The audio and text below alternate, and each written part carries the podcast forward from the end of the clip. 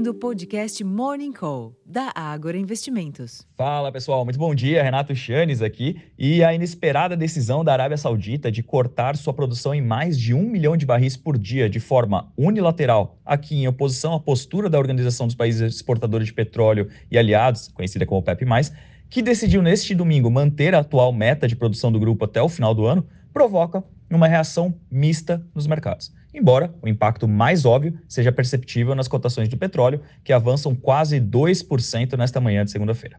Para além desta questão, os investidores reagem também à publicação de importantes dados econômicos na zona do euro. Assim, não é possível determinar um viés único para as negociações agora cedo, embora tanto as principais bolsas da Europa como os índices futuros de Nova York rondem a estabilidade. Em contraste ao mundo ocidental indefinido, as apostas de que a China deve retomar o fôlego de crescimento resultaram em mais uma alta nos preços futuros do minério de ferro em Dalian, dessa vez de 2,15%, cotados ao equivalente a 106 dólares e 55 centes por tonelada. Assim, considerando a ausência de um forte referencial externo hoje, o Ibovespa vai testar o maior nível de fechamento desde o dia 31 de janeiro, depois de completar uma sequência de seis semanas de valorização, a mais longa marca desde o final de 2020. Para tanto, questões relacionadas ao avanço da regra fiscal serão fundamentais. Nesse sentido, o senador Osmar Aziz disse neste domingo que não quer protelar a tramitação do projeto, que conversará com o presidente da Câmara, Arthur Lira, e com o relator do texto na Casa Vizinha, o Cláudio Cajado, que, caso existam ajustes que obriguem o texto a ser votado novamente pelos deputados. Em termos de agenda, aqui no Brasil, entre os destaques da semana, encurtada pelo feriado na quinta-feira, estão a publicação do IPCA de maio, na quarta-feira, e do GPDI, na terça-feira. Entre os eventos, o Supremo Tribunal Federal, STF, retomará o julgamento sobre o marco temporal que limita a demarcação de terras dos povos originários no país na quarta-feira. Hoje serão conhecidos os boletins Focus, às 8h30 da manhã, e os PMIs compostos e de serviço em maio, 10 horas da manhã. A Ambima e a CVM realizam um encontro em São Paulo para discutir o marco regulatório dos fundos de investimento, às 8h30 da manhã. O presidente do Banco Central, Roberto Campos Neto, e o diretor de política monetária, o Diego Guilhem, proferem palestras. E o Banco Central inicia hoje lives semanais interativas. E o tema de hoje é sobre a inflação, o Comitê de Política Monetária, o Copom, e a taxa Selic, isso às duas horas da tarde. Nos Estados Unidos, os PMI serviço em maio, medidos pela S&P Global e o STM, serão conhecidos hoje, além das encomendas da indústria em abril.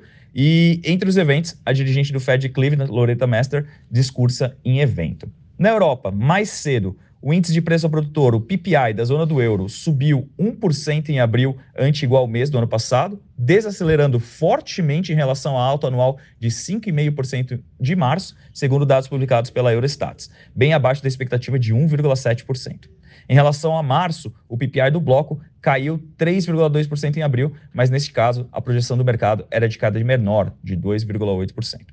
Enquanto isso, o índice gerente de compras, o PMI composto da zona do euro, que engloba os setores industrial e serviços, caiu de 54,1 pontos em abril para 52,8 pontos em maio, atingindo o menor nível em três meses, segundo pesquisa final divulgada pela S&P Global, abaixo da leitura preliminar e da expectativa. Então fica claro aqui que essa desaceleração da inflação veio às custas da atividade econômica. Entre os eventos da sessão, a presidente do Banco Central Europeu, Christine Lagarde, discursa em evento às 10 horas da manhã. Nos próximos dias, o Banco Mundial publica o relatório de prospectos econômicos globais na terça-feira e a Organização para a Cooperação e Desenvolvimento Econômico, OCDE, também divulga documentos sobre perspectivas econômicas na quarta-feira. Por fim, a zona do euro divulga o PIB do primeiro trimestre na quinta-feira. E finalmente, aqui na China, o índice gerente de compras, o PMI de serviços, subiu de 56,4 pontos em abril para 57,1 pontos em maio, segundo pesquisa da Caixin com a S&P Global. Já o PMI composto que engloba serviços e a indústria, subiu de 53,6 pontos para 55,6 pontos no mesmo período, reforçando aqui a perspectiva de que a China está acelerando. Nos próximos dias, a China informa a balança comercial em maio, na quarta-feira, além dos dados de inflação ao consumidor, CPI, e ao produtor, PPI, em abril, na quinta-feira. Pessoal, como vocês podem ver, é uma semana repleta de indicadores no exterior importantes para a sustentação do ambiente positivo que temos visto aqui no Bovespa, mas para começarmos bem a semana, acredito que isso seja um breve resumo. Eu vou ficando por aqui, desejando a todos um excelente dia, uma ótima semana e até mais. Tchau, tchau.